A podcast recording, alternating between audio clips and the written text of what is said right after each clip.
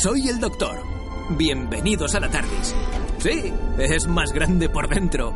Esperad a ver la piscina. Hasta tenemos un estudio de radio. Allí es donde mis acompañantes cuentan los viajes que hacemos. Gallifrey, Scaro, Darilium. 24 años. ¡Qué rápido pasaron! ¿Queréis viajar con nosotros? Pues... ¡Alon sí!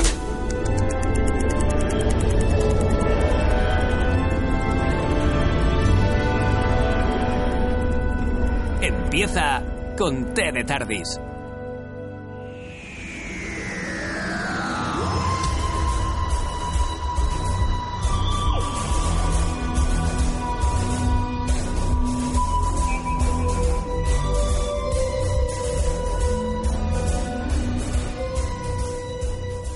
Buenos días, tardes, noches, depende de la hora y que estés escuchando, ¿no? Y del lugar. Bienvenidos a Conte de Tardis, el podcast de Doctor Who hecho por frikis de Doctor Who, es decir, Jubian, y para, también para todos vosotros que también sois Jubians, porque veis cada semana como nosotros esta pedazo de serie, bueno, pedazo de serie en general, temporada dudosa de Doctor Who.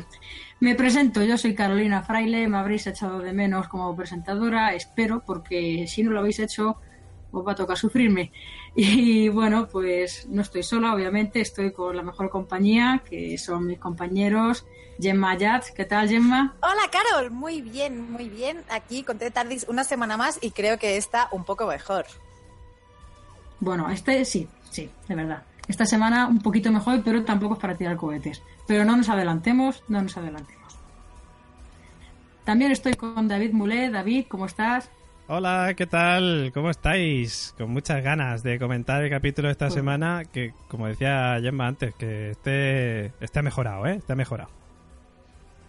Muy bien. Y también tenemos a Doctor Panda, que no vamos a saludarle porque, bueno, luego tienes un momento de gloria. Sí, sí. Oye, y además, Carol, como Gemma no está grabando conmigo hoy, está en su casa, está con su panda, aquí hay otro panda, o sea, hoy hay dos pandas, está Pingu por ahí que también es otro fricazo de Doctor Who, o sea, hoy, madre mía, la que tenemos aquí liada. No puede ser, ¿eh? No puede ser. A este paso. A mí me da miedo, En fin. pero me alegro que hayan llegado en un episodio que, bueno, que podemos llegar a defender un poco, porque si no... Bueno, sí, eso es verdad. Este episodio se puede defender un poquito más. Pero otra vez no vamos a adelantarnos, que si no empezamos y vamos ya mm, mal. Y luego la gente dice, oh, mira la fraile, cómo se nota que está desentrenada. Y no, no queremos eso. Bueno, yo por lo menos no lo quiero. Así que vamos por orden y vamos a las noticias.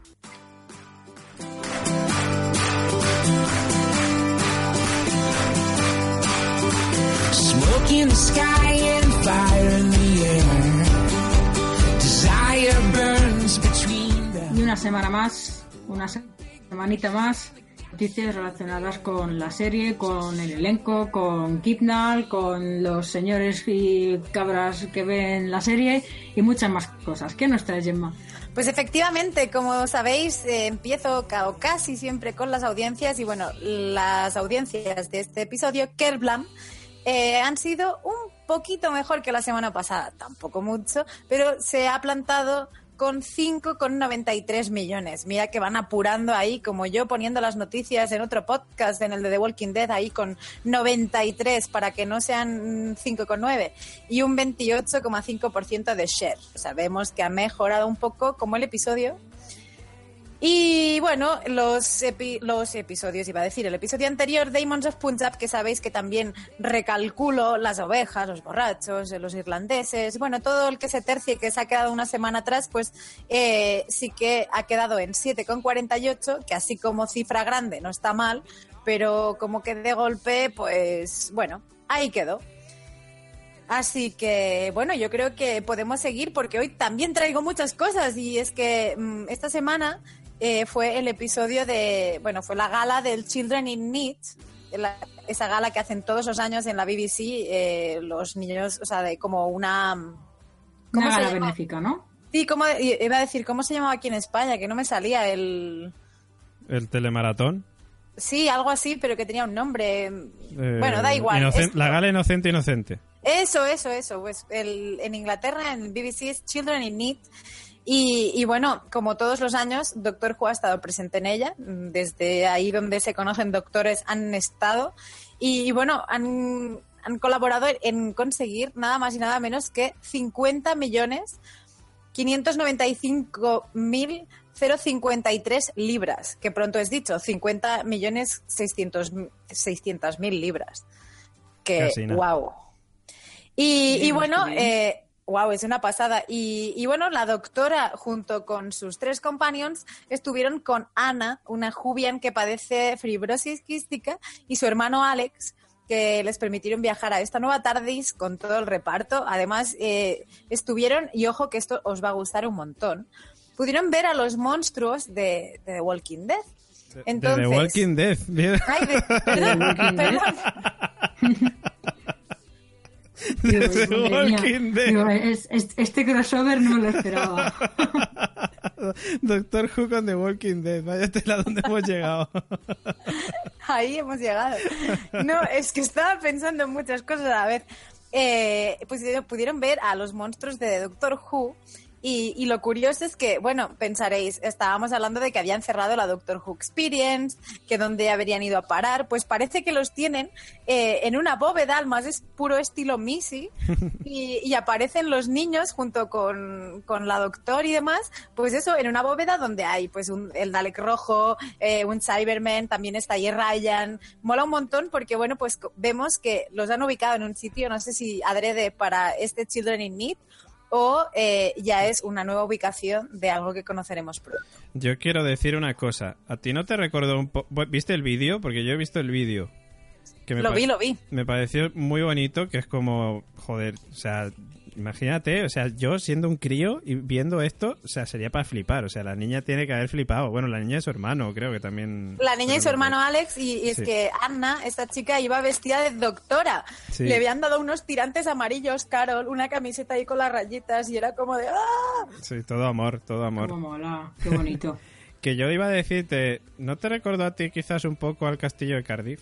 Porque a mí, no sé, es que No estaba quería- como parecía, ¿no? En un sitio así como histórico o algo así. A ver, no quería anticiparme y, y por eso me he salvado mucho de decir una bóveda al más puro estilo Missy, porque Mm. bueno, ahí está la noticia un poco que está bailando, como decíamos la semana pasada, que anunciábamos que sí, que al final eh, Cardiff alojaría la Doctor Who Exhibition, pero luego había la BBC lo había desmentido. Hemos estado en una, una semana con un montón de incertidumbres acerca de eso.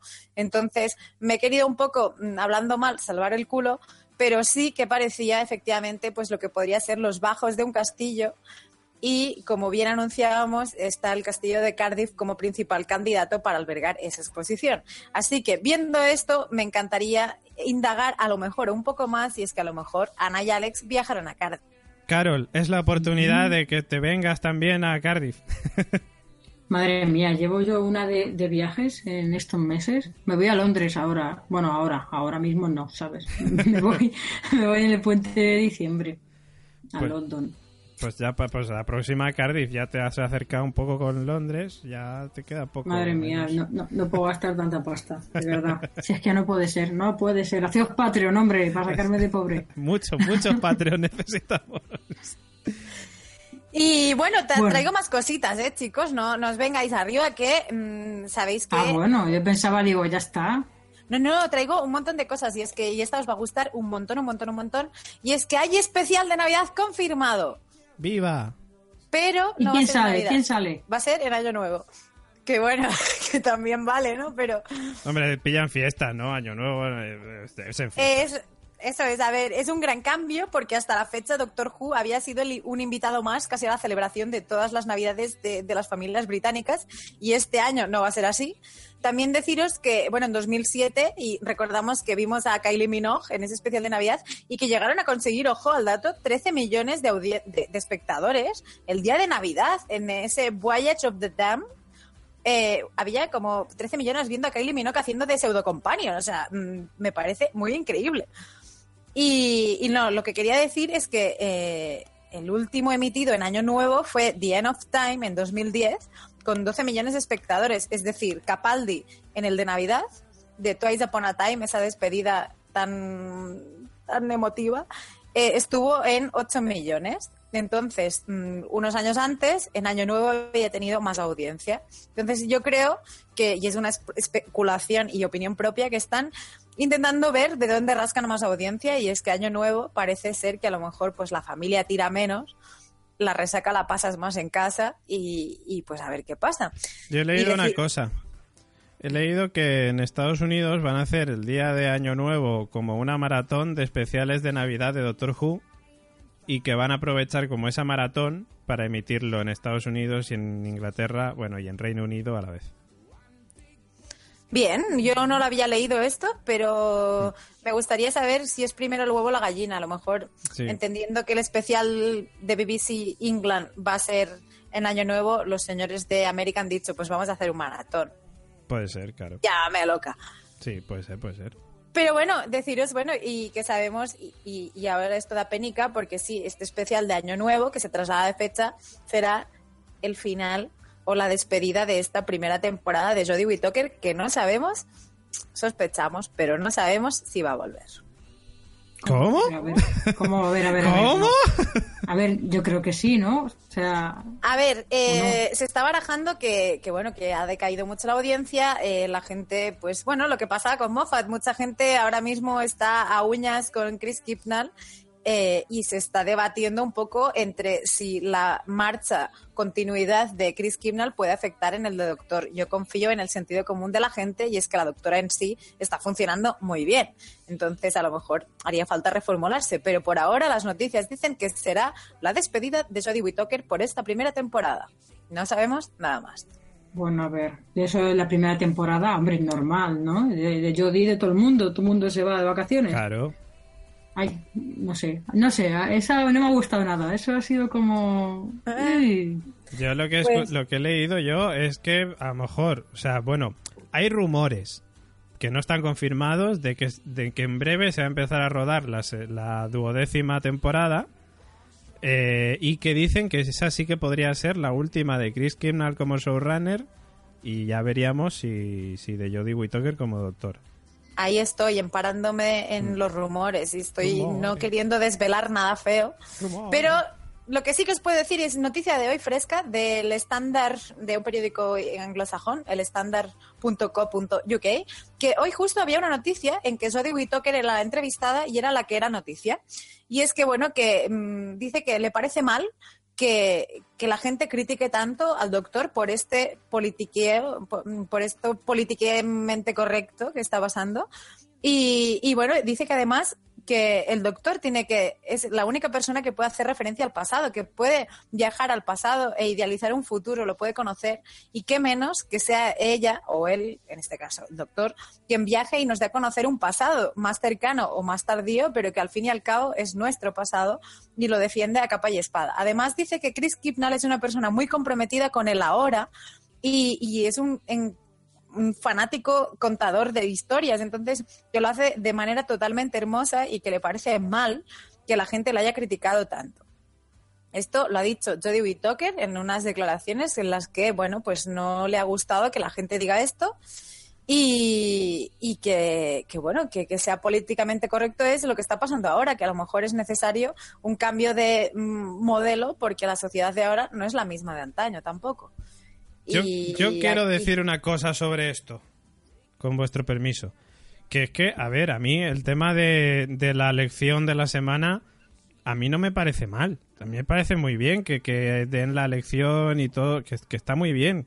Pero el problema es que cuando destaca más eso que el guion, o que lo entretenido que es el capítulo, o que no hay tramas, o que dejas a los companions en un segundo plano, cuando pasa todo eso y lo que más resalta es la lección de la semana, es normal que se hable de la lección de la semana, pero eso no significa que la lección de la semana sea mala. Si a mí me parece muy bien, yo eh, el doctor siempre ha tenido su, su lección y, eh, y a lo mejor en otras en otros momentos no lo hemos comentado tanto, no se ha comentado tanto porque los capítulos tenían mucha más chicha, como nosotros solemos decir. Entonces, ¿cuál? Pues bueno, pues, pues sí, la lección de la semana estaba ahí, pero pasaba más desapercibida. Ahora es que, claro, ahora la lección de la semana se le hace mucho más caso porque es lo que más destaca de, de los capítulos de, de Chris Kimnall. Entonces, yo no lo veo como algo malo, yo lo veo como algo que no es problema de eso, sino problema de que lo demás no funciona. Bueno, hasta esta semana, que esta semana ha mejorado. No, pero aún así, a ver, es que esta semana vamos a hablar bien del capítulo, pues porque ha sido mejor. Pero aún así no ha sido un gran capítulo. La temporada no, ha sido una gran temporada. Mm. No lo está siendo. Mm. Y entonces, pues es lo que pasa, que si ya estás aburrido diciendo, a ver si pasa algo, y te mete la lección de la semana con calzador, pues dices, venga, hasta luego, ya está bien. Claro.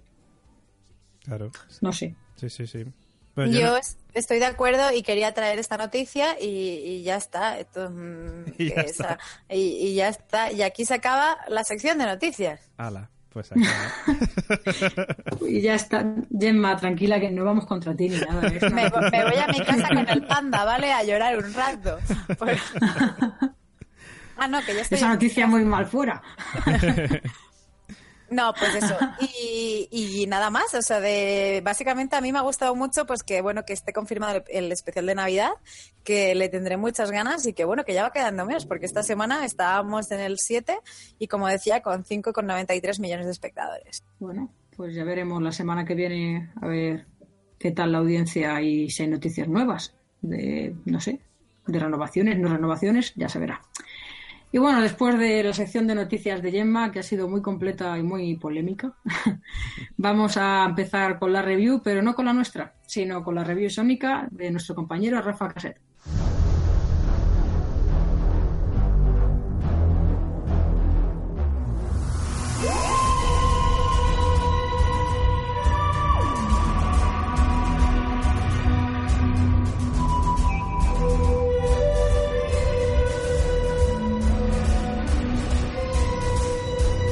Visto el séptimo episodio de la undécima temporada de Doctor Who serie moderna titulado Kerblam, dirigido por Jennifer Perrott, que también condujera El Enigma Suranga y con guion de Pete McTighe, conocido por ser autor del drama carcelario australiano Wentworth, fan del show y desde 2018 consultor de contenidos de la serie clásica para Blu-ray y escritor de los folletos que acompañan a cada caja. Y por fin hemos visto un episodio que parece sacado de temporadas anteriores. Por fin hemos visto Doctor Who.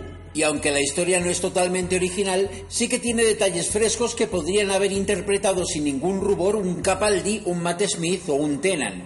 La Doctor y sus compañeros reciben en la TARDIS el envío de un paquete teletransportado por la empresa Kerblam, una especie de Amazon espacial operado en su 90% por robots repartidores. Inciso, que el paquete fuera un fez ya retrotrae con un guiño ilusionante al pasado glorioso de la serie. Pero la tarjeta del envío lleva impreso un mensaje de auxilio y nuestros protagonistas viajarán a la luna del planeta Kandoka, sede de la inmensa compañía de envíos, y se infiltrarán como unos más de los 10.000 empleados allí trabajando para descubrir qué es lo que sucede. Mientras que la doctor, Ryan y Jazz terminan envolviendo regalos en paquetería, Graham se ve relegado a mantenimiento premium con fregona y mocho incluidos. Y pronto los cuatro estarán atrapados en una trama de sospechosos cortes de corriente, empleados desaparecidos, amistosos robots que no son tan amistosos sino un tanto siniestros, muertes de emotivos episódicos, inteligencias artificiales, un robotito repartidor primera versión y una resolución de la petición de socorro difícil de prever. Y por fin hemos visto acción. Las clásicas carreras, secundarios que no roban el protagonismo a los principales, pero que cumplen a la perfección su función en el argumento, a resaltar Julie Hesmonhall en su sobreactuado y delicioso rol como la jefa de personal. ¡Vamos, orgánicos! Y una trama que, si bien no elude una crítica al automatismo actual, el mercantilismo y la cada vez más creciente robotización, está exenta del buenismo, moralina fácil o inclusivismo forzado de casi todos los anteriores. Y en cambio, sirve de marco para ofrecer una aventura interesante, un guion con giros inteligentes. A ver, ¿quién no ha reventado compulsivamente burbujas de plástico? Escenas espectaculares la cinta del departamento de envíos con reminiscencias de Toy Story 2 o el ejército de carteros robots y un buen puñado de diálogos, destellos ingeniosos y entretenimiento que hacen reconciliarse con el serial. No es perfecto, pero me ha parecido el verdadero regreso del espíritu de Doctor Who. Así sí, señor Shibnall. Seguiremos informando.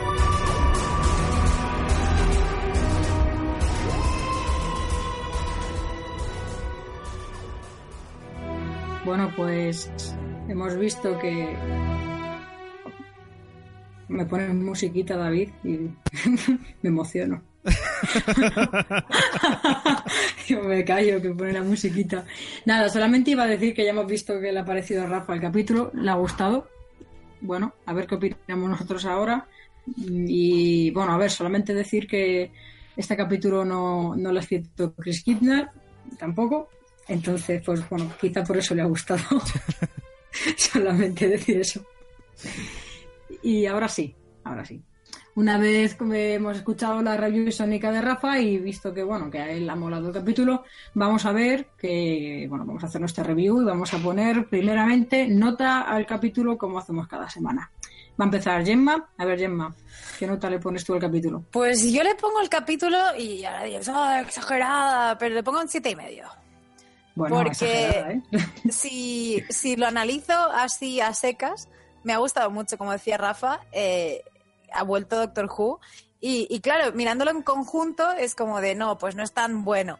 Pero, pero en sí me ha gustado mucho, me ha entretenido. Eh, ha salido ese Fez, ha vuelto el papel sísmico, señoras y señores, el papel sísmico de Carolina Fraile ha vuelto. y, El papel sísmico. y la verdad es que me lo he pasado muy bien, me ha parecido muy chulo. Eh, como decía también Rafa, los episódicos, los personajes episódicos son muy buenos y cada vez creo que mejor. Y, y me ha gustado mucho ver ahí a la señora mm, de orejas largas de Broadchurch interpretando a un papel totalmente distinto, amable, con este, vamos, orgánicos.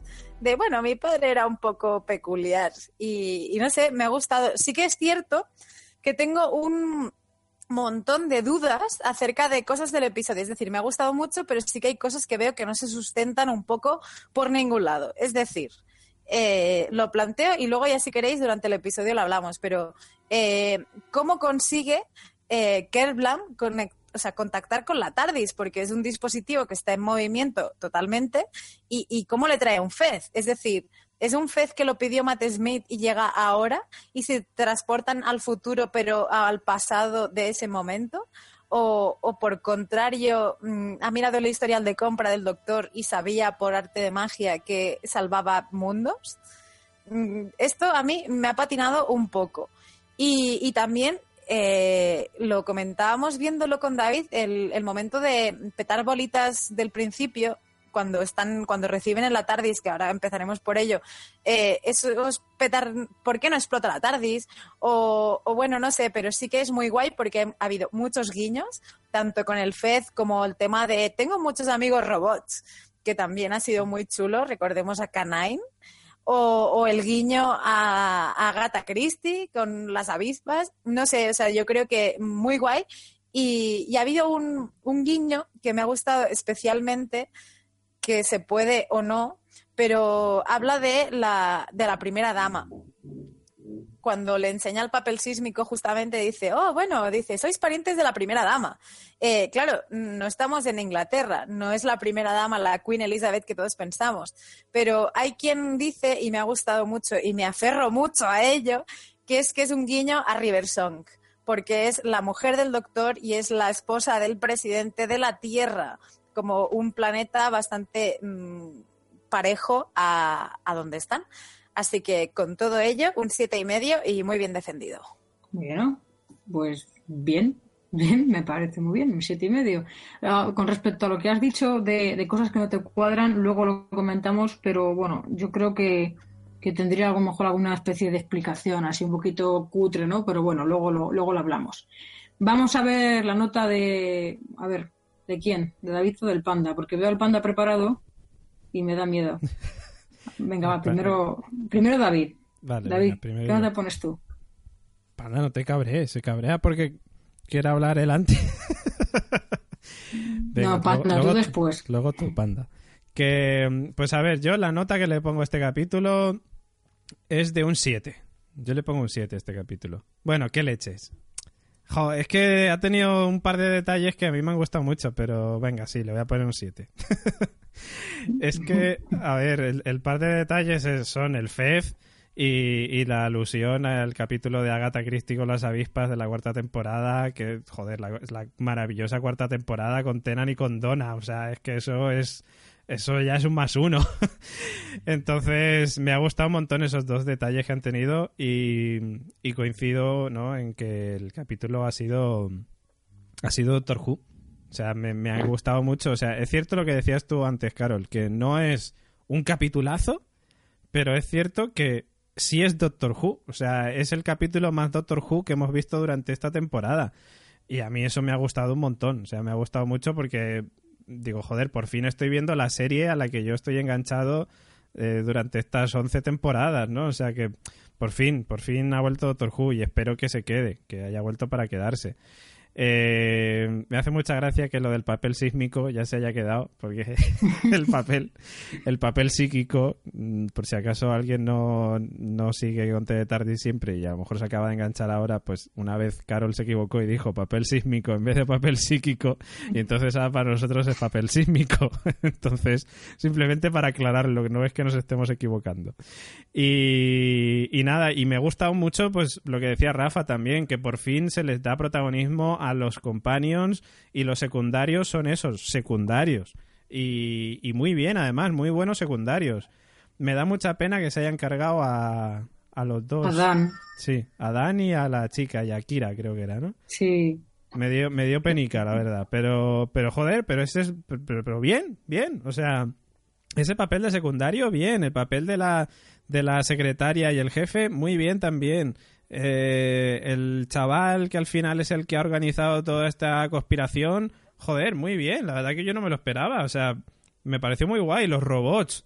Los robots mm, entregadores de paquetes. O sea, me recordó mucho a los robots que hemos visto en, en la serie durante todos estos años. O sea, me ha gustado mucho por eso, por, porque ha vuelto a ser Doctor Who y, y espero que, que haya vuelto para quedarse.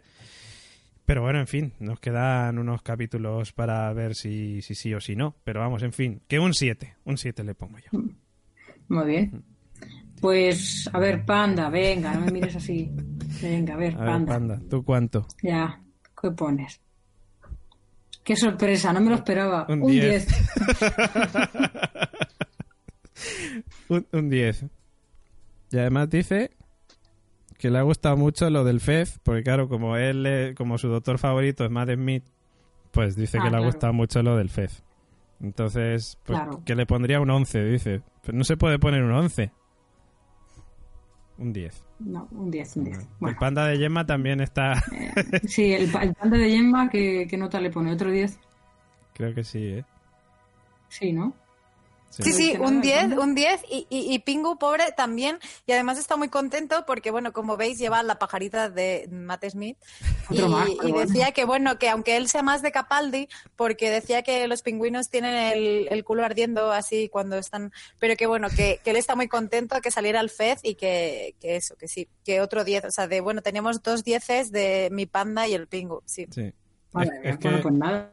Es que, claro, los pandas son fans de... Bueno, son fans de todo, evidentemente, eso creo que queda claro, pero su doctor favorito es Matt Smith y Pingu, eh, su doctor favorito es Capaldi, porque como Bill le dijo una vez a, a Capaldi que corría como un pingüino con el culo en llamas, pues ya le hizo gracia, dijo pingüino, pues ya está, Capaldi. Así son ellos. Bueno, pues, pues, pues será así. Pues un 10 del pingüino y un 10 de los pandas. Pero estos 10 lo sentimos, no cuentan para la media. Y yo le voy a poner también un 7. Sí. Le voy a poner un 7 porque sí, me ha parecido un capítulo. A ver, no me ha aburrido. Es un capítulo que estado. De verdad, ha sido un capítulo que No, está no. interesante. Me río porque los pandas se han cabreado cuando has dicho que los 10 del panda no, no cuentan. Ya, ya, sí que estoy viendo que está moviéndose el panda. y- y estoy, estoy haciendo que no lo he visto. Pero perdón, lo siento, perdón. panda. Que bueno, yo le pongo un siete. Ha sido un capítulo que a mi parecer ha estado bien, ha estado interesante. No me ha aburrido como, como otros capítulos de esta temporada que yo los veía un poco por verlos, ¿no? Por decir, bueno, a ver, Doctor Who, vamos a verlo. Este me ha parecido interesante. Eh, eh, ha sido ha habido unos villanos no que eran los robots que daban mal rollo que era lo que yo decía la semana pasada era como vienen los villanos y bueno, pf, no te dan ni, ni susto, ¿no? Te los presentan de una manera así muy cutre. Y esto sí, eh, un ambiente oscuro, esas voces robóticas, ese buen rollismo tapado por, por maldad, ¿no? Me, me ha gustado mucho. Eh, ¿Qué más? ¿Qué más? Bueno, sí, me ha gustado los secundarios, han estado muy bien. También me han dado penita la- las muertes de Kira y de Dan. Me ha gustado mucho cómo ha estado la doctora. Ha estado muy, muy doctor, muy inteligente, muy rápida, como, como es el personaje del doctor. Los secundarios, los compañeros, perdón, los secundarios, los compañeros muy, muy bien acertados también.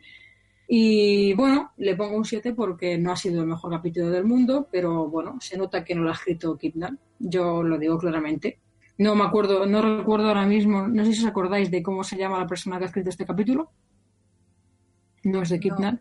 No, yo ahora mismo no, no recuerdo. No, no recuerdo, pero bueno, mm, en mi opinión, se nota que la persona que ha escrito este capítulo eh, es una persona que es fan de verdad de Doctor Who. O sea, a mí lo que me está dando la sensación es que Chris Kidnall ha cogido la serie, eh, ha dicho soy el showrunner y voy a hacer lo que me dé la gana con la serie, rompiendo con todo. En fin, a mí me parece que Kidnall no es muy fan y puede decirme misa cantada en latín, pero esta persona que ha hecho este capítulo sí es fan. Ha sacado el Fed, ha hecho referencia a las avispas, ha hecho referencia, a, eh, bueno, ha hecho referencias y ha dado el toque que al que estamos acostumbrados de Doctor Who, ese toque que Kidman no le está dando. O sea, me parece que Kidman está haciendo una serie diferente. Y bueno, pues ya está. Eso es lo que he dicho. Estoy de acuerdo, estoy de acuerdo. Eh, es que estaba mientras buscando el, el nombre del escritor que pone aquí, Ty Gooden, si no me equivoco. Puede ser. Yo la verdad que no, no lo he mirado, la verdad. Me, o sea, no lo he mirado. Yo sabía que no, lo- que no era de Kidnall Hmm. y, y se ha notado mucho. Yo por lo menos lo he notado muchísimo. Sí, pues si, si no me equivoco es Ty Gooden. Los- eh, sí. Ah, no, Ty Gooden es, perdón, es el que está escribiendo el artículo. Ah, Qué cachondo soy. Eh, es que no lo sé, lo, lo sigo buscando, pero no sé por qué no me sale. Creo que eh, Rafa comentó en la review que era el guionista de Wentworth, me parece, de la Sí, serie. eso es. verdad, sí, sí, sí, sí. Pero bueno, no recuerdo el nombre. Hmm. Pero bueno, que yo por lo menos lo he notado muchísimo que no ha sido de Kidnall. Lo, eh, lo he notado y me ha parecido un capítulo de una persona al, no sé, que le gusta Doctor Who, que se nota que le gusta la serie. Así que bueno, eh, después de los dos siete y siete y medio, haciéndola una media, el- eh, la nota global del capítulo es un 7,16 periódico, es decir, un 7,17. Pues mira, Ué, muy bien. hombre, ya era hora, ya era hora un capítulo así, ¿no? Pero es que acostumbrados a lo que llevábamos. Sí. eh, Sí, aquí. Y nuestra review. Tin, tin, tin, tin, tin, tin. Vale. Nuestra review la. a- bueno, voy a, a le- a- a leer, ¿no? Porque ya, ya, bueno, ya lo sabéis que ahora tenemos personas que hacen, tenemos redactores, ¿no? Que hacen las reviews y cosas así, que están en nuestra, co- en nuestra constante, iba a decir, en nuestra página web, que es laconstanteseries.com. Ya la tenéis disponible para que la podáis leer pero bueno, yo también la, la voy a nombrar y esta review de esta semana la ha hecho nuestra compañera Amaya García, a la que le mandamos un saludo y le damos las gracias por colaborar con nosotros. Y comenzamos con nuestro capítulo. Bueno, pues el séptimo capítulo de la décima temporada de Doctor Who ha querido llevarnos al corazón de una empresa de envío de paquetería que podría hacernos pensar, pues se dice Amaya que las grandes empresas que hoy en día, pues bueno, nos llevan de todo a casa, ¿no? Véase Amazon, por ejemplo. Pues publicidad, publicidad. En fin. Todo empieza con un extraño paquete que recibe la doctora en la TARDIS. Un mensajero de la empresa Kerblam aparece en la TARDIS con un paquete y que, bueno, que contiene un gorro rojo que es el FED de Matt Smith, de Matt Smith y una tarjeta con un mensaje que pide ayuda. Que por cierto, Quiero Carol, hacer... ya, ya tengo el ¿Qué? nombre, ya tengo... ¿Cómo se llama? Pete McTigue. Pete McTigue. Eso es. Pues, Es que si, pues no, se nota si- que este le mola, le mola Doctor Who. si no lo encontraba, no dormía esta noche. O sea, ya está. Gracias. Bueno, eh, íbamos por la primera escena cuando recibe el, el doctor recibe el, el FED y la nota de auxilio. Lo del FED, vale. Yo quería, no sé, a ver, como decía Gemma, que ya no la cuadraba en plan, ¿cómo recibe el FED? Este, ¿De dónde sale? ¿Quién lo ha pedido? A mí, por lo que dice el doctor, dice en plan, anda, esto lo pedí hace tiempo. A mí me, me parece entender que lo pidió Matt Smith en su día y que le ha llegado ahora. No sé, a lo mejor porque la TARDIS se ha cruzado en la línea temporal de cuando lo pidió o algo así, no tengo ni idea, pero, pero yo entendí que lo pidió Matt Smith. Yo entiendo que si lo pidió Matt Smith, claro, ha tardado en encontrar la TARDIS porque como la TARDIS va viajando y tal, pues el paquete hasta que lo ha encontrado, pues ha tardado tanto que, lo ha- que al final lo ha recogido Jodie Whittaker. Pero yo entiendo Yo- también que lo pidió Matt Smith. Yo también lo entendí así, no lo sé. Pero Bueno. bueno, aún así es raro. Es raro y, además que, bueno, no sé, obviamente no te acordarás qué pasó hace dos doctores, ¿no? Pero eh, ella misma, o sea, dice, dice, Still Me, me sigue pegando, ¿no? Un poco cuando se lo pone. Eh, y dice que en- hay un momento que yo lo he revisado, lo que dices tú, Carol, y dice, no recuerdo haber pedido nada, debió ser hace, hace un tiempo. Es, entonces, ¿qué es lo que dices? Que sí que efectivamente lo pidió el otro doctor, pero a mí no me cuadra cómo ha llegado ahora, en primer lugar, y, y cómo, la, o sea, cómo ha cruzado lo que es el vórtice temporal y, y los propios, las propias protecciones de la TARDIS para llegar dentro después de todo este tiempo y cuando ellos luego van para allá. Es decir, ¿cómo saben que es ese momento y es ahora? Ya, eso sí es verdad, lo del momento sí es verdad. Yo creo que Bueno, sin, sin embargo, lo, del, lo de que haya, se haya podido meter el mensajero en la TARDIS, a lo mejor la TARDIS está programada con un cortafuegos, ¿no? En plan de esto típico, esto sí, esto no control paternal, ¿sabes? Entiendo, claro, o sea, de, en plan de cuando venga Carlam a dejarme un paquete, sí puedes.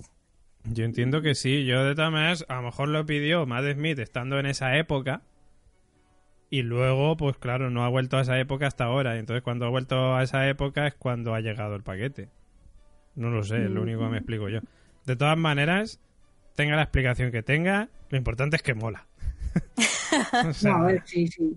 Bueno, y lo de que vayan justo en el momento oportuno a que Blan, yo creo que no es el momento oportuno. Yo creo que van simplemente, pues, en- reciben el paquete y en esa época mismo van. De hecho, si fuera el momento oportuno, no habrían, no habría muerto tanta gente.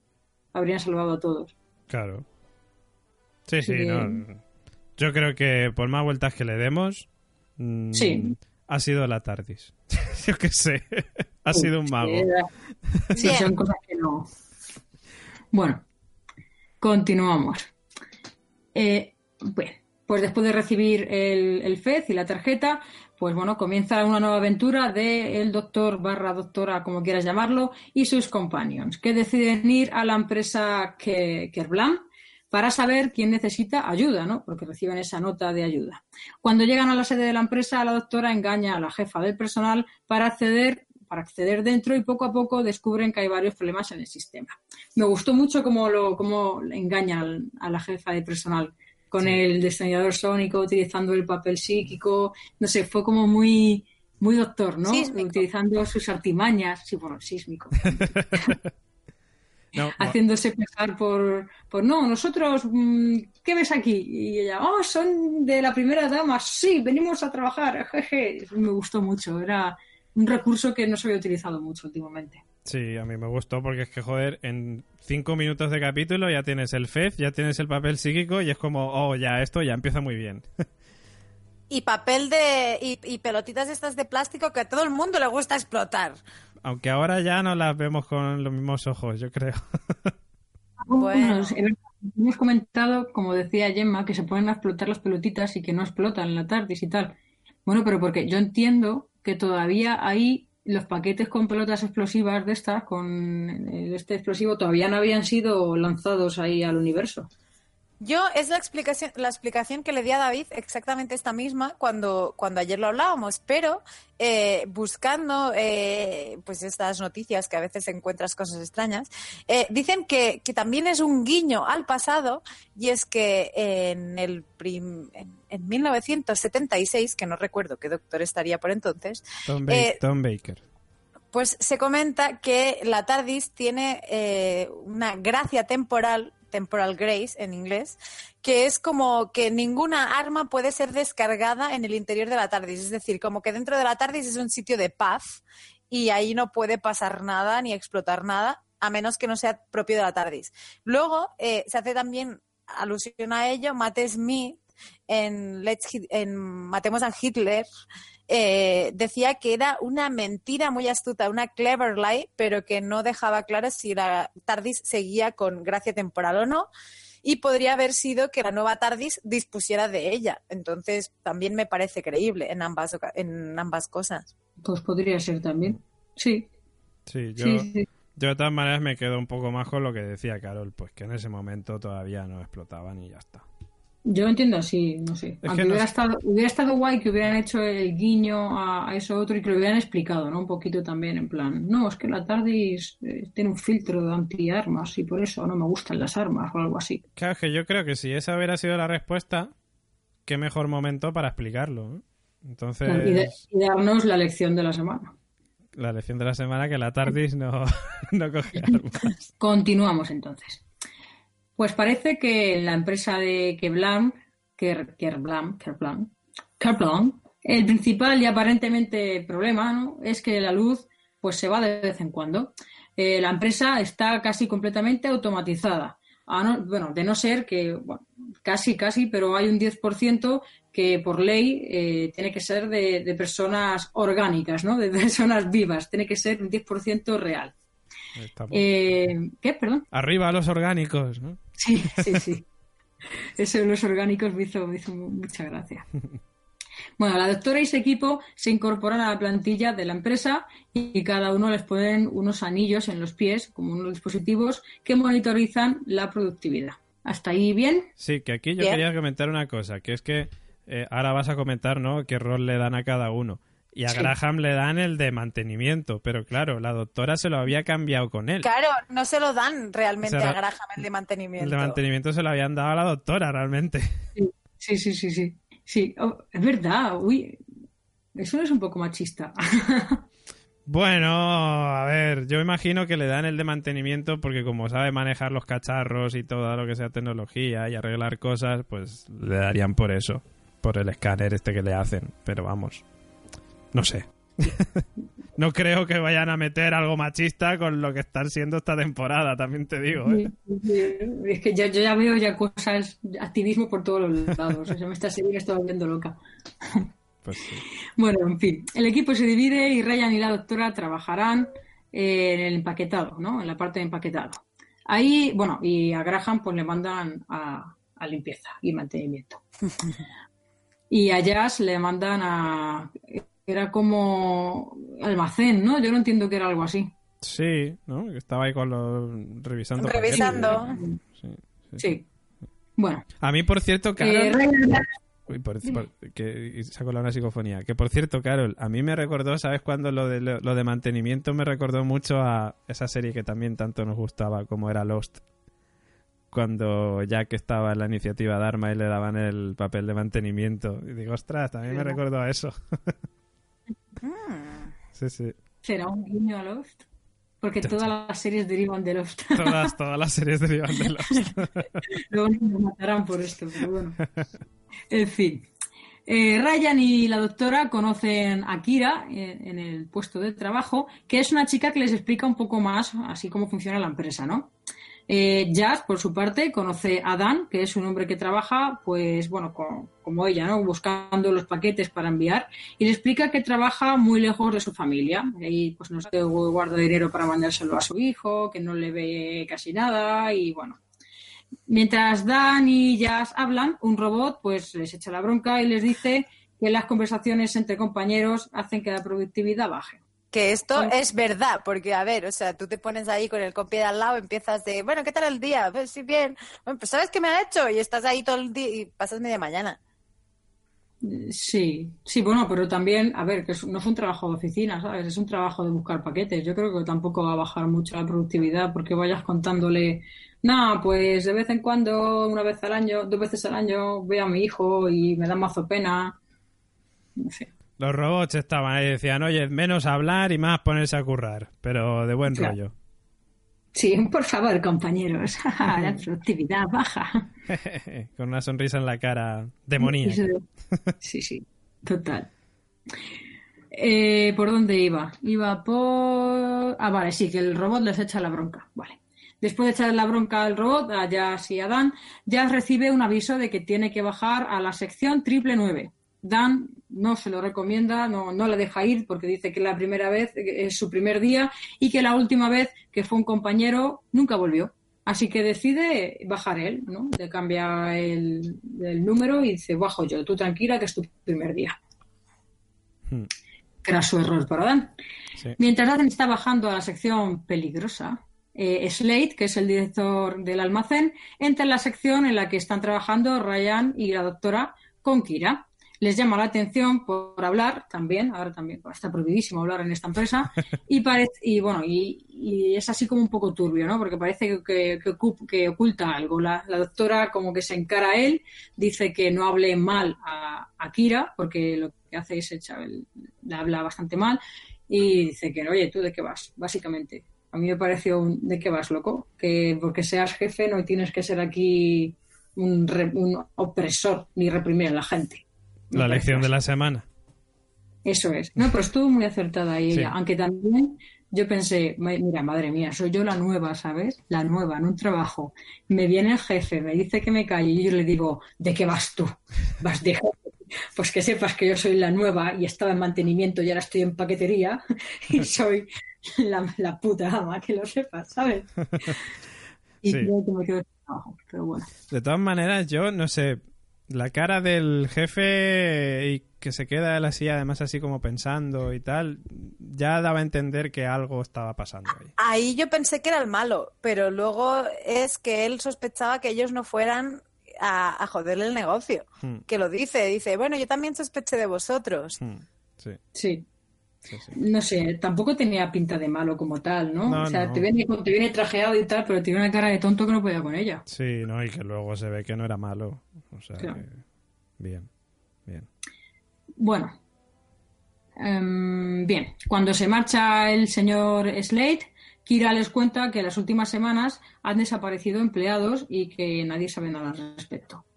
Bueno, vamos otra vez con Dan y vemos a Dan que está llegando, Dan, el, el señor que tenía un hijo que veía poco, y no, que veía poco, el hijo veía bien, creo, creo que él veía poco que él le veía poco. Pero estuvo muy bien. Que estuvo muy bien también el chiste que dijo, oye, ¿y dónde está? Dice, es la jefa de finanzas o algo de eso. Y era como, Ah, que sí. no, que es coña. el tío es que hacía chistes de estos de X, de X, de LOL. ¿eh? Era chistes de padre, joder, Chistes el de típico padre. señor de, de la fábrica que te encuentras, que lleva mil años ahí y que, pues eso, que mola. Sí, sí, sí. era un sí. señor majo. Muy majete, sí, sí. Pues este señor majo va a la sección triple nueve y ahí se encuentra con un robot que le hace, bueno, que no sé, que se acerca a él, le coge como por los hombros y se lo lleva, desaparece. Jazz, que había seguido a Dan, porque como era una sección tan misteriosa, ella pues dice, a ver qué se cuece por aquí, ¿no? Pues de repente, bueno, eh, escucha a Dan gritar, va hacia donde está y, bueno, encuentra su carrito, pero no ve a Dan. Y de repente se ve rodeada por, por dos robots, uno por un lado, otro por otro, que intentan atacarla, lo que parece ser que es atacarla, para poder contar a sus compañeros pues lo que, lo que ha ocurrido. Bueno, pues por otra parte, nos vamos con Graham, que no habíamos dicho nada de él, solamente que estaba en mantenimiento, que estaba escuchando hablar a dos robots de mantenimiento, ¿no? Y estaban ahí parloteando. Y en ese momento llega pues su compañero de sección, que es un jovencito, un chavalillo que se llama Charlie. Charlie le explica que tiene que estar constantemente limpiando cuando se queda un líquido, que tiene que ir corriendo, que está prohibido beber líquidos mientras se trabaja y que les controla el tiempo un montón. En plan, tiene que ser súper súper eficaz de la vida. Eh, llega el momento del descanso y el equipo puede compartir lo que han vivido. Se juntan y van a hablarlo. Quieren denunciar las desapariciones de los trabajadores y la doctora Ryan y Jazz deciden ir a hablar con los responsables. Por otro lado, Graham tiene que conseguir el mapa de las instalaciones. Bueno, tiene. Quiere conseguir un mapa de las instalaciones y, bueno, y va y se lo dice a Charlie y intentan pues saber qué pueden hacer. La doctora Ryan y Jazz hablan con el responsable, con la responsable de personal y con el director del almacén, es decir, con el señor Slate y la señora, no me acuerdo, Judy. ¿dicen? ¿Cómo? Judy Maddox o. Paddox. Efectivamente, Judy. Hablan con ellos para explicarles lo de las desapariciones. Bueno, explicarles, para decirles que, que hay desapariciones y que ellos están ahí porque habían recibido una llamada de, de socorro, ¿no? Les muestran la tarjeta que han recibido eh, en el paquete y se sorprenden. Eh, los, los responsables se sorprenden. Parece que, que, bueno, que querían ayudarles, pero no se fían del todo del doctor y de los acompañantes. No, no saben exactamente quiénes son, ¿no? Descubren que efectivamente no eran empleados normales. Eh, así que Jazz, el doctor y Ryan, pues deciden esconderse, ¿no? Eh, Deciden esconderse a esperar a que se vaya el señor Slade para buscar pistas pues por, por la oficina, ¿no? A ver qué ocultan. Y es el Que hay momento cuando se esconden y, y la doctora recuerda lo de las avispas y Claro, Agatha Christie.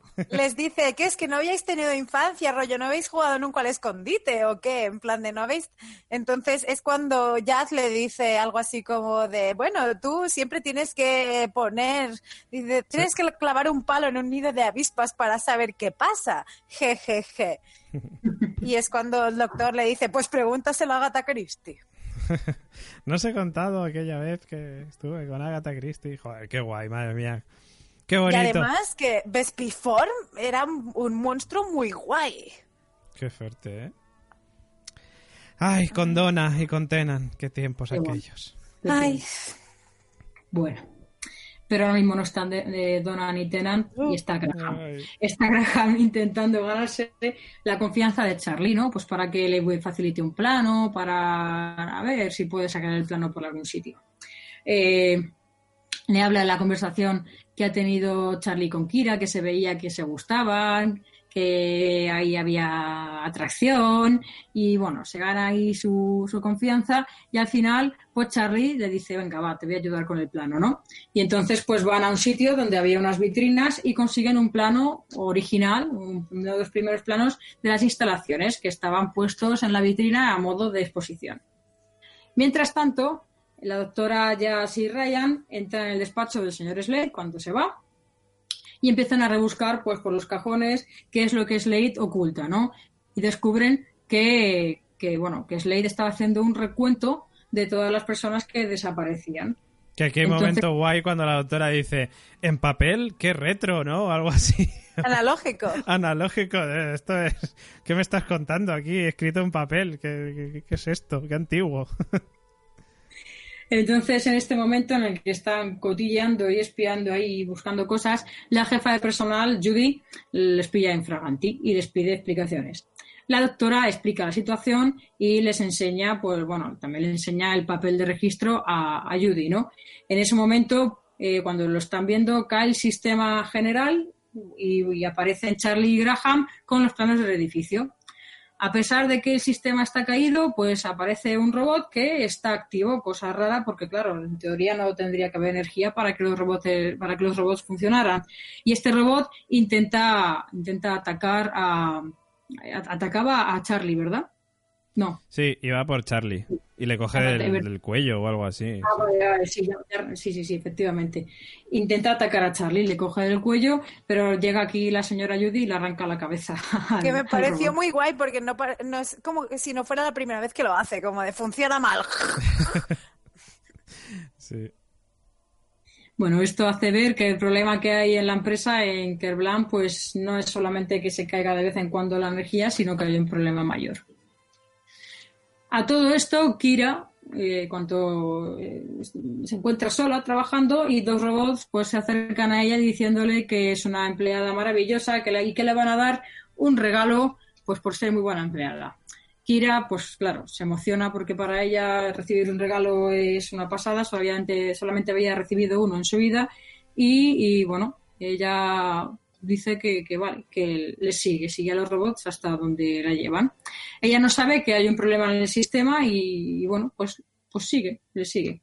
A todo esto, Ryan, Charlie y Jazz se dan cuenta de que Kira no está y van a buscarla. ¿Algo que decir por aquí? Pues yo quiero decir que, que joder, que, que, que- qué pena me dio Kira en ese momento. Porque Mira. Antes cuando les había dicho a Ryan y a la doctora que nunca, que una vez solo le habían regalado algo Ay, y sí, tal. por Dios. Y encima ahora, con lo maja que es, y te vamos a dar un regalo y todos sabemos que las- las van a putearla. Y es como, joder, qué penica me dio Kira ahí. Es como, pobre muchacha, que nunca le regalan nada y lo que le quieren regalar es la puñetera muerte. O sea, qué cabrones. Y se la quiere regalar el gilipollas del panoli ese que está enamorado de ella, ¿sabes? Sí, es como... es, que, es que vaya tela también. Ay, qué cosas. Bueno. Eh, por otro lado, mientras tanto, la doctora Graham y la jefa de personal se dan cuenta que el mensaje de ayuda lo ha tenido que mandar el propio sistema de la empresa y que lo ha mandado desde la zona de envíos, que es una zona que no había gente, por lo cual, pues obviamente, si no hay gente y solamente es está todo informatizado, ha sido el propio sistema, la propia empresa, quien pide ayuda. En ese momento aparece el señor Slade y explica que estaba registrando las desapariciones de manera analógica, eh, eh, es decir, pues a mano, ¿no? En papel de toda la vida, ya que él tampoco se fiaba del sistema, que había cosas que no le cuadraban. Al final, para poder solucionar el problema, hay que ir a la zona de envíos, ¿no? Entonces, pues se van Charlie, Jazz y, y Peter, Peter, sí, Peter, se van pues a la forma de Peter, que me encantó esa escena, por cierto, fue muy divertida, cuando se tiran por ahí por el, por el tobogán, este túnel de la zona de envíos y pasan por la desinfección y por todo ese rollo. me- me Que ese fue el momento en que Rafa, yo creo que dice que nos recuerda a Toy Story, de cuando están en el vertedero, que están cayendo total. por ahí, que se tienen que salvar y es como, "Ay, no, pero que no te dé, pero tal. Entonces sí que es un momento divertido. Y cuando los rayos láser, que luego están al final, que parece que hayan llegado y dicen, no, la exterminación. Y es como de que van haciendo saltitos, me pareció muy guay. Bueno, exterminación, exterminación, no dijeron. Que si hubieran dicho exterminación, yo ya me hubiera puesto en pie. hubiera dicho que aparecen los Daleks. Dijeron ¿Que por otra palabra, dijeron otra palabra. Exterminación no se puede usar si no la usa un Dalek. Mi, Entonces- mi, mi, mi. Pero es que, vamos, en Doctor Who, si no son los Daleks, no se puede usar exterminación. Exterminate. Que, que, por cierto, esa forma de ir, bueno, la forma, la forma, digo Peter, porque he dicho Peter, Ryan, la- me- se me había pirado la pinza. Peter. Ryan, Jazz y Charlie fueron, ¿no? Por la- Sí, pero es que le he llamado Peter a Ryan, ¿sabes? Ah, bueno, pues, pues, pues. Sí. Bueno, la forma Ryan es una forma un poco absurda, ¿no? Porque teniendo el mapa de Graham, pues se puede llegar de otra forma más sencilla, ¿no?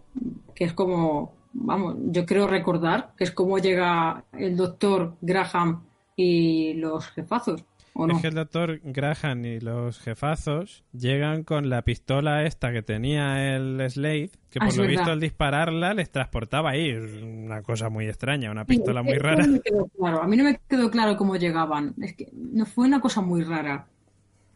Ellos llegaban, Ryan Graham y Charlie, por las montañas rusas estas de paquetes y no sé qué. Y Sí, los sí, demás llegaban a través de la pistola que tenía el señor La de Slade, teletransportadora. que era teletransportadora. Que es rollo, me imagino, parecido sin ser lo mismo a lo que tenía el Jack Harness de Hacendado en el capítulo de Rosa Parks. Sí, no, Algo me quedó, no me quedó nada claro. Bueno, en fin. Ah, bueno, no hemos hecho mención al robot, al robot bonito, este simpático, que es quien como descubre que el sistema está mandando ayuda, pero bueno. Era el robot Emilio. Sí, el robot de Emilio. Bueno, gracias al robot de Emilio, que les dice, ah, sí, ah, ayuda, ayuda, ayuda, al sótano, ah, ah. Entonces es pues por, por donde van, con su teletransportador, pistola, no sé. Lo, del lo de la pistola me quedé un poco así diciendo qué mierdas, pero bueno, Sí. no le buscamos, no le buscamos más. Ha sido un mago. Sí. En fin. Pues ya cuando están todos juntitos y, y abajo en el, en el sótano este, se encuentran, pues, eh, bueno, se encuentran, no. Sí, se encuentran a Kira, que está encerrada en un, en un sitio, como en una habitación. A mí me recuerda una tipo- sala de interrogatorios. Es como Sí. de, ¿por qué tienes ahí una sala de, siéntate aquí, te sentirás como en casa? Pero, mm, ¿por qué? ¿Con qué fin?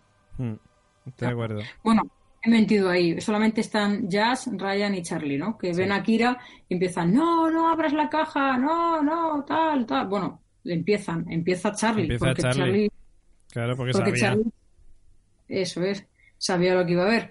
Pero Kira no escucha nada, Kira abre la caja y cuando explota una de, los, de las bolitas esas del envoltorio, pues explota. Y se Tal cual. muere. Es que. Vaya tela. Pobre Kira. ¡Pum! Se convirtió en Chocapic. Sí, pobre Kira, y es que además la chica pobrecita no hace nada, solo da penica, o sea, no- le dan regalos, tiene un curro de mierda y es como de joder, y encima va y el tontaco ese te revienta. Ahora sí, ahora ya es cuando llega Graham con la doctora y con los jefazos y ven que en el sótano este hay un montón, me hizo mucha gracia, hay un montón de cadáveres de gente licuados, ¿sabes? Sí, muy agradable todo ello. Que tenía Sí. que oler aquello, también te digo. Sí, me gustó sobre todo la reacción de Graham, que lo toca primero. ¿Y esto qué es? Eh, son los empleados licuados y Graham, alguien tiene un Kleenex. o sea, qué asco. ya ves. Por Dios. Qué, qué, qué cosa. Y bueno, y es que resulta que al parecer... eh, Y una, una pregunta, pero por cierto, ¿no sorprendió ahora que visteis a los humanos licuados que cuando absorbieron al papá, al, al señor simpático, Dan, que- sí. dejaran el collar? Es decir, vale, sí, dice, ay, mi hija me lo trajo de no sé dónde, tal, no sé qué. Y cuando le absorben, como que dejan el collar en el suelo y luego le licúan. Y es como de, a ver, demasiado bonito, pero eh, claro, yo no me esperaba que estarían licuados. El collar tenía que sobrevivir. Claro, pues para que diera penita. Para que se lo Vale. encontrara ya y dijera, habéis matado a Dan, hijos de puta. Teniente Dan, Teniente Dan. perdón. Teniente Dan. Así, Para los que no la hayáis visto es Forrest Gump, ¿vale? sí. ha quedado claro. No he estado metiendo con nadie. Bueno, Ah, Este es el nivel de conte de Tardis, ¿eh?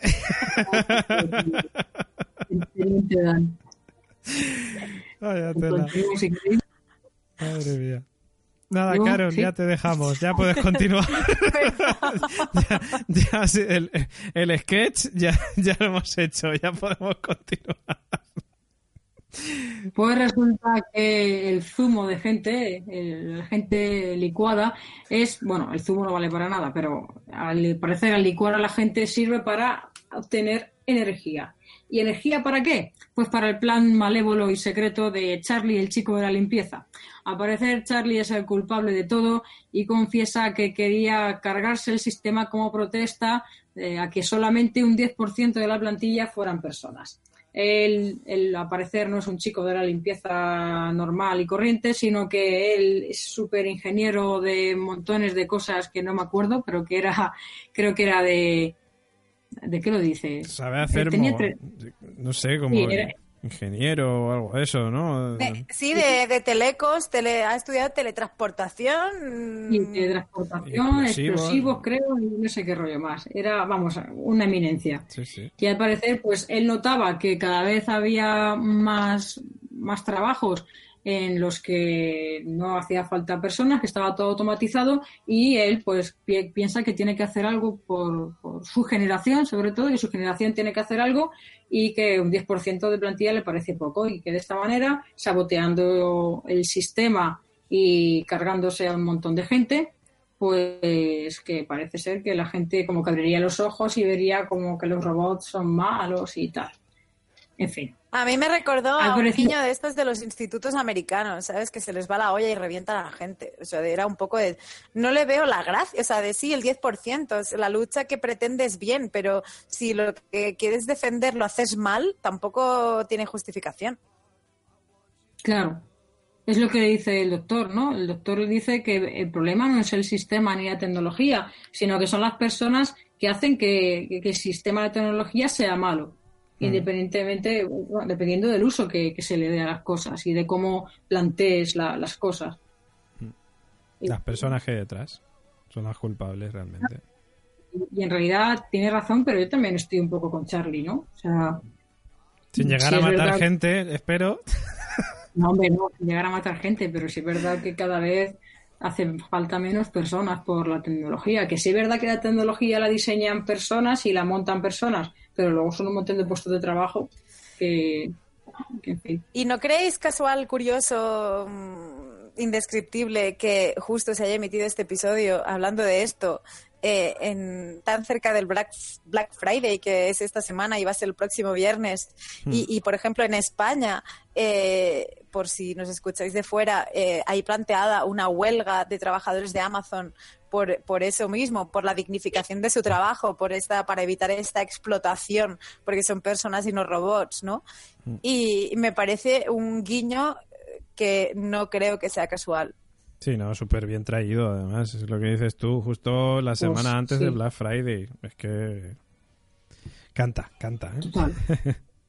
Sí, sí, canta, sí. En fin, pues sigo con, después de la charla de la doctora, que dice que el problema no está en la tecnología, sino que, que está en, en, las personas.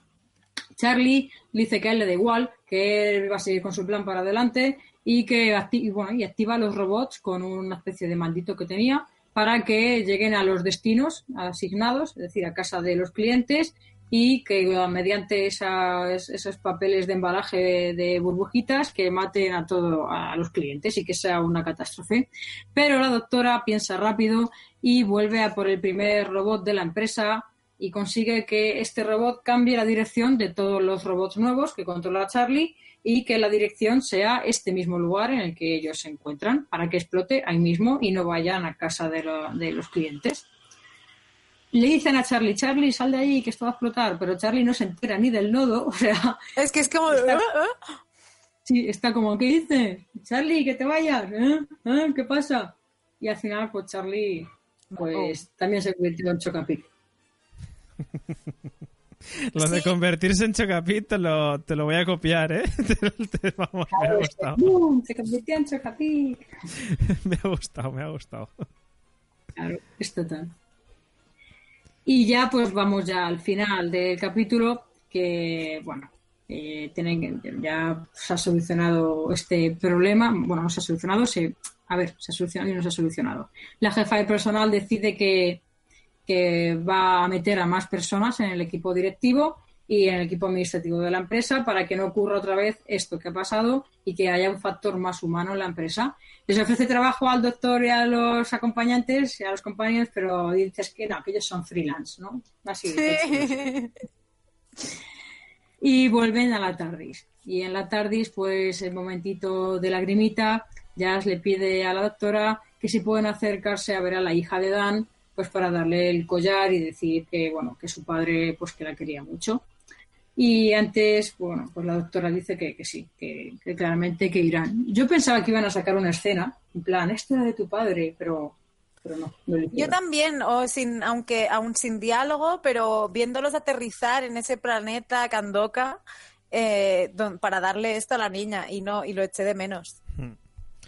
De todas maneras, bueno, aunque no haya salido a mí del final del capítulo, eh, claro, es el que nos dio pie también a teorizar con qué pasa con las burbujitas y tal, porque claro, hay un momento en el que Graham está con la caja y tal, y Ryan le dice, oye, ten cuidado, no expletes una burbujita que, pues ya, que sí, entiendo que sí, vale, que es, es una el coña. final, ¿no? Eso claro. es el final del todo. Graham coge el, el, papel de embalaje y va a explotar una burbujita y Ryan le dice, cuidado.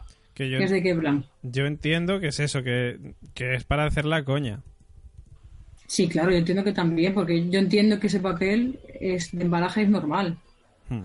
Hombre, es el mismo que explota a Ryan al principio del episodio. Claro, por eso, por eso entiendo que es, que es eso, y ya está. Vamos. Bueno, Pero bueno. Pues eh. hasta aquí.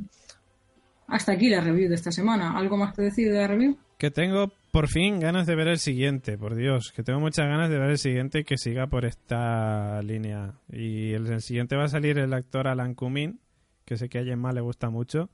Y, y joder, que, que, vamos a ver. Van a Me gusta al pasado, mucho y, y, y, hemos visto el tráiler y está muy bien caracterizado. Y, y, joder, que Alan Cumming, además, verlo en inglés subtitulado es de lo mejor que hay. Y acordaros que Alan Cumming estuvo también en las quinielas para ser doctor antes de que eligieran a Jodie. O sea que, bueno, no, mal no lo hará. ¿El siguiente capítulo es de Kidnall? No. Bien, entonces tenemos grandes expectativas. sí.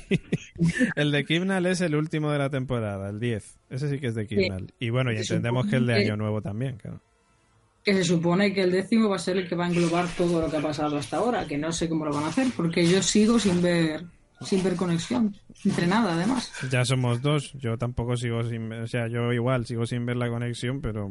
Luego me diréis que es todo magia, malditos, porque yo intento buscar explicaciones a todo y me decís, no es magia, y luego Es os quejaréis, es que nada tiene sentido. Pues magia, os diré. No, hombre, no, sí, a mí, o sea, a mí me parece bien lo de buscarle las explicaciones y tal, pero que hay muchas veces que yo creo que Doctor Who da igual. Hombre, a ver, no sé, a no ser que de repente ahora en el último capítulo llegue un paquete a nombre de Rosa Parks que lo trae una araña y que dentro hay eh, un bebé de los Extensa, pues bueno, Carolina Pues Fraile habla con Nico Frasquet, o sea, futura en showrunner de Doctor Who, ya desde, desde este minuto. es lo único que le veo yo sentido ahí, ¿sabes? Otra cosa no. Pues a saber, a saber, ni idea de lo que pasará, pero vamos, que quedan dos capítulos más sin Kimnal y otros dos con Kimnal, el 10 y el 11, que será el especial de, de Año Nuevo en este caso. Así que veremos. Pues bueno, esperemos que tenga sentido todo.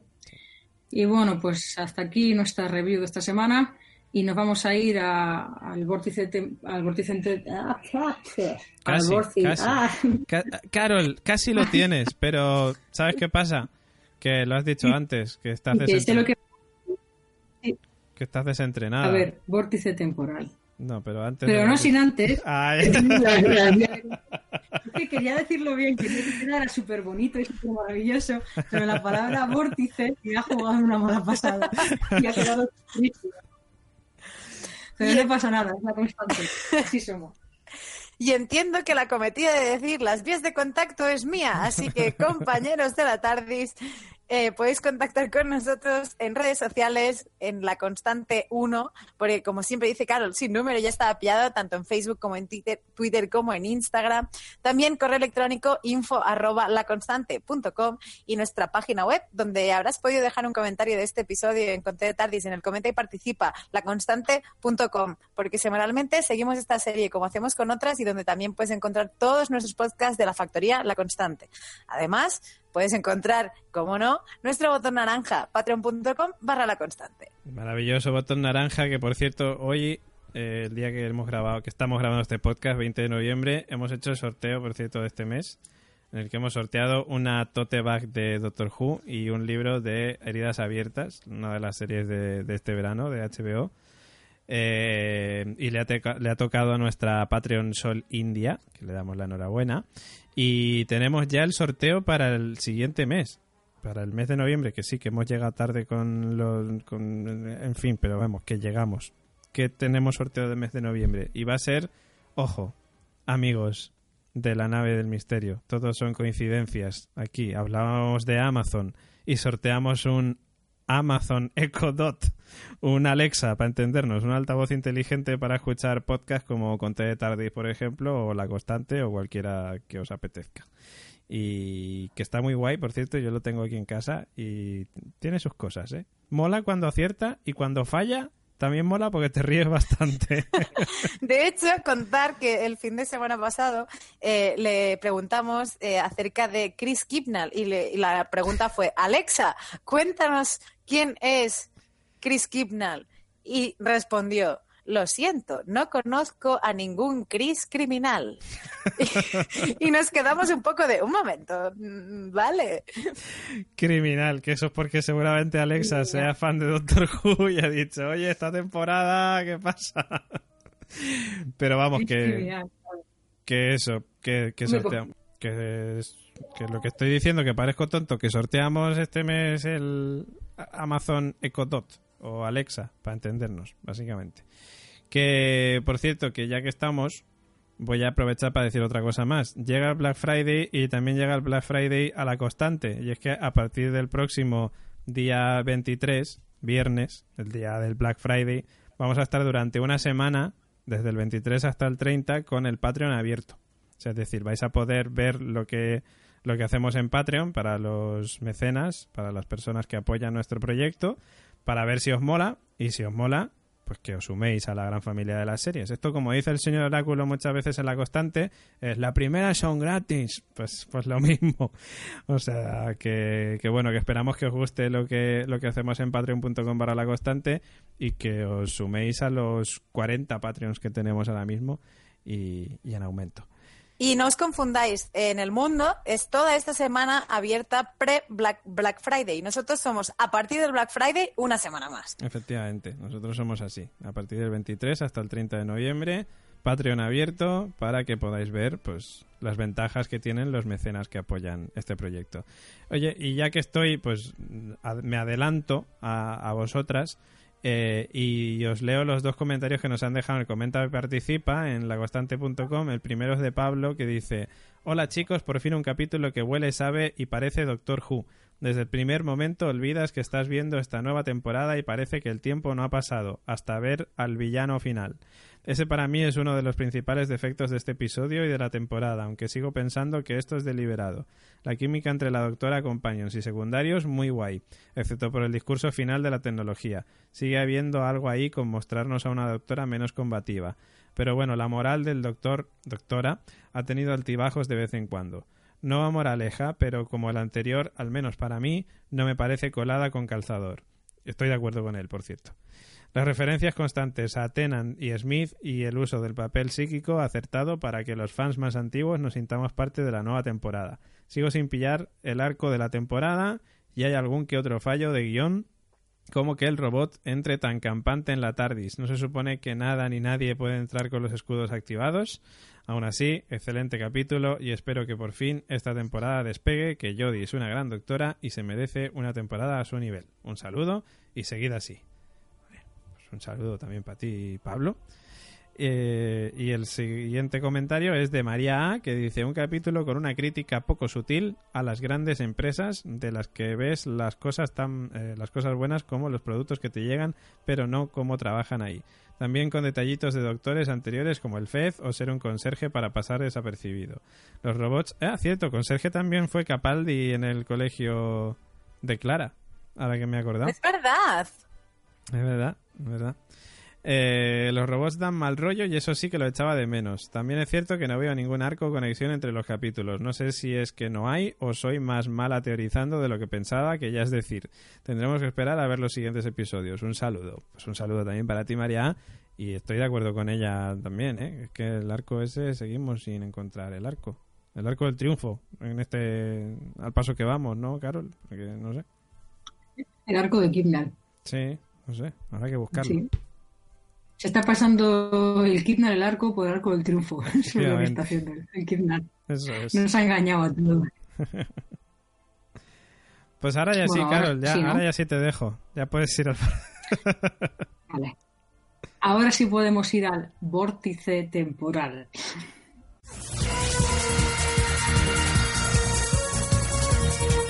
El vórtice temporal.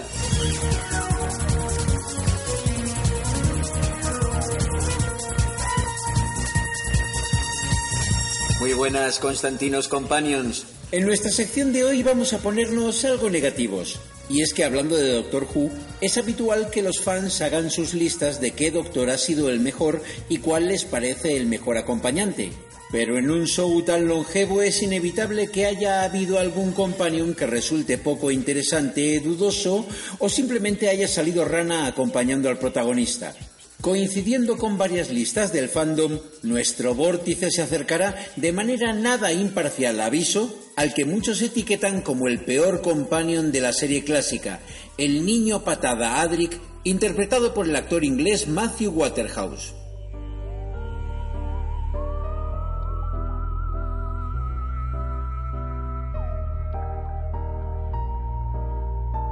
Waterhouse nace en 1961 en Hereford, Inglaterra, y se educa en la escuela primaria St. Wilfrid de West Sussex y en la escuela de gramática Shoreham.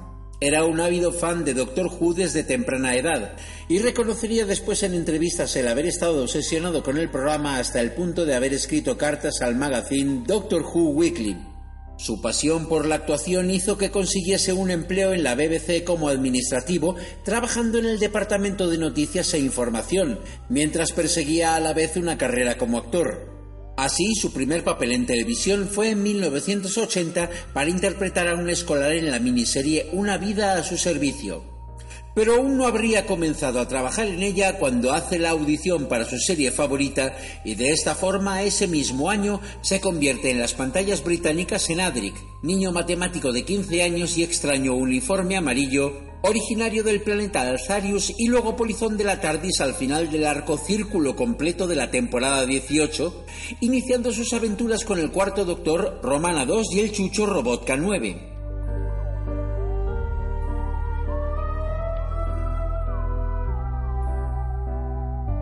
Con apenas 18 años, Waterhouse era el actor más joven en interpretar a un acompañante y había sido una elección del showrunner John Nathan Turner para recuperar la empatía del público adolescente con la serie.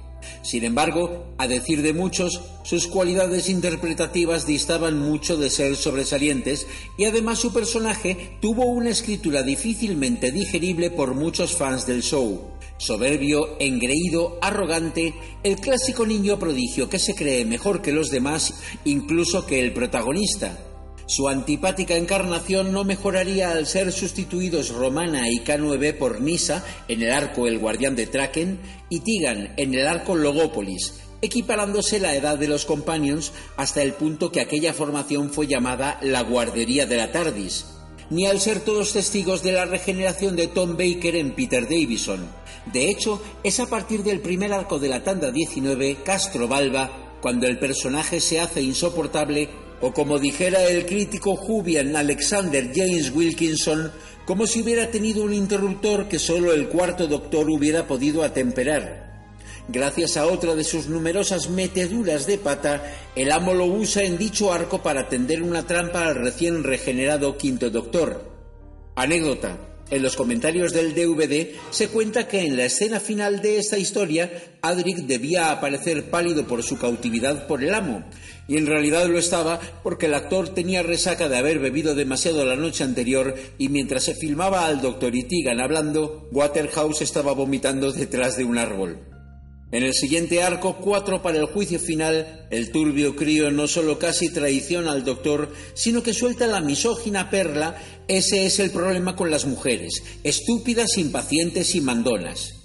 En el posterior, Kinda está a punto de pifiarla de nuevo y luego vuelve a echarles la culpa a los demás, y similar comportamiento en los siguientes La Visita y Orquídea Negra. Por fortuna, en el sexto arco de la temporada, Choque en la Tierra, después de otra pataleta al doctor porque cree que recibe poca atención en comparación con Tigan y Misa, diciendo que quiere irse a casa, el regreso de los rediseñados Cybermen trae al final la dudosa redención de Adric al sacrificarse innecesariamente para salvar a sus compañeros, muriendo en una nave que se estrella en nuestro planeta prehistórico, aniquilando a los dinosaurios con títulos de crédito en silencio para homenajear su dudosa pérdida y librándonos del rastrero personaje tras 11 arcos y 44 episodios.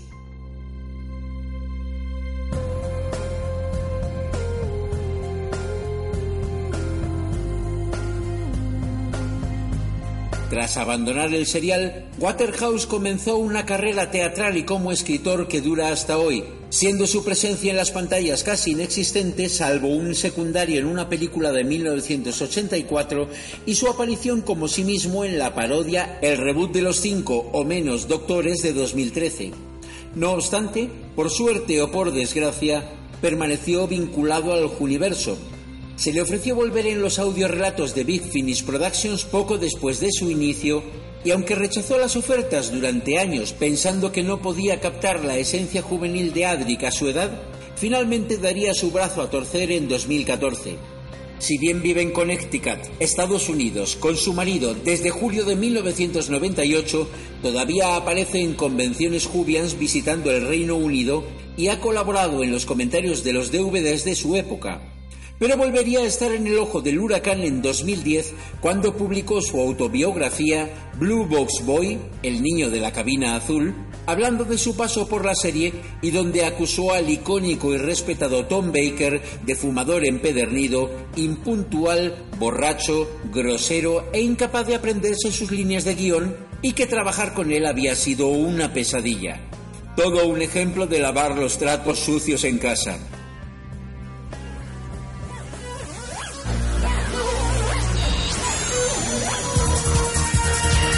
Y así hemos repasado la figura del mocoso mimado Adric dentro y fuera de las pantallas. No se pierdan la próxima edición de El vórtice temporal.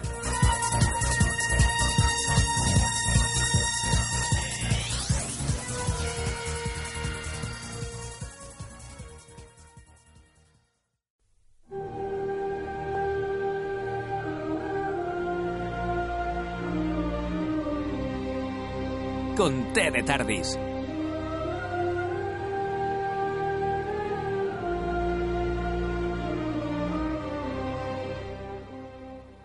Y con esta música, cuando suena esta música, quiere decir que vamos a un momento retro, ¿no? Porque la banda sonora de esta temporada no tiene mucho éxito T- con T de Tardis, pero bueno, vamos a las torres de, Dari- de Darilium, esa, esa sección en Conté de Tardis en la que David se convierte en nuestro DJ y nos pone un tema que, bueno, que nos recuerda a alguna escena de, de esta serie que estamos comentando.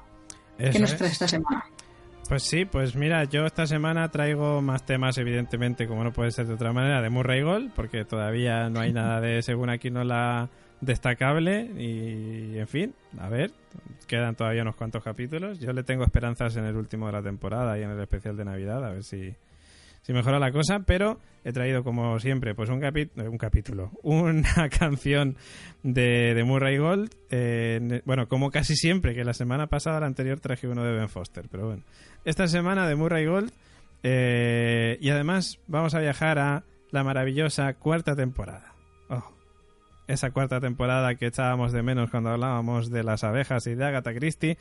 Pues en este caso no vamos a la cuarta temporada, pero a los especiales, a la temporada, digamos, de especiales, mm, entre mm, el final de la cuarta y la despedida de Tenan como doctor, eh, en la que se hicieron especial de, otoño, de, ah, de primavera, de Navidad, de Año Nuevo, bueno, en fin. Y uno de ellos, pues era El fin del tiempo, que, como ya sabéis, eh, pues era el final, los dos capítulos finales de, eh, de David Tennant como doctor, que nosotros siempre pues, nos da mucha pena. Y hay un momento en el que, bueno, ya os acordaréis de toda la trama con el amo y todo lo que pasó, donde suena una canción maravillosa como es The Clouds Pass, Pass perdón, The Clouds Pass, que en castellano vendría a ser algo así como la- el pase de las nubes o las nubes pasan, ¿no?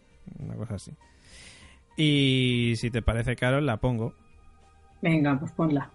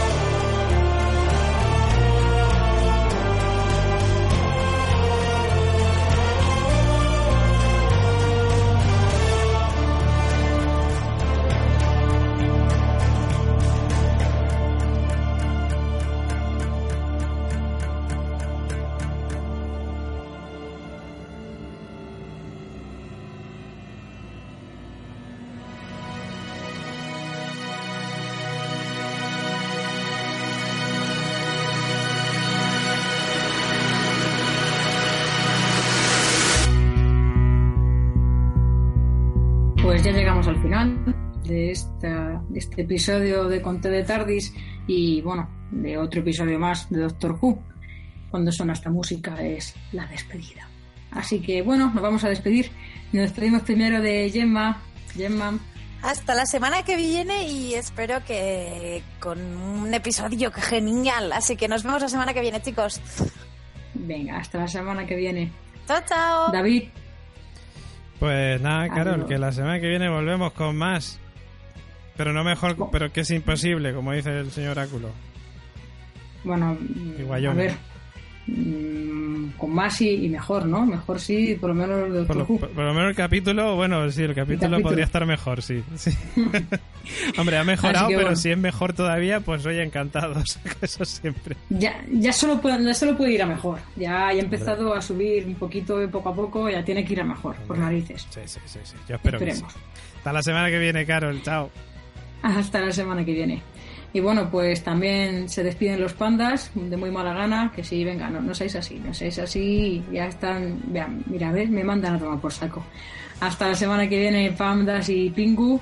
Y bueno, pues quedo yo, que también me despido de todos vosotros. Hasta la semana que viene con más de Tardis y más Doctor Who. Adiós.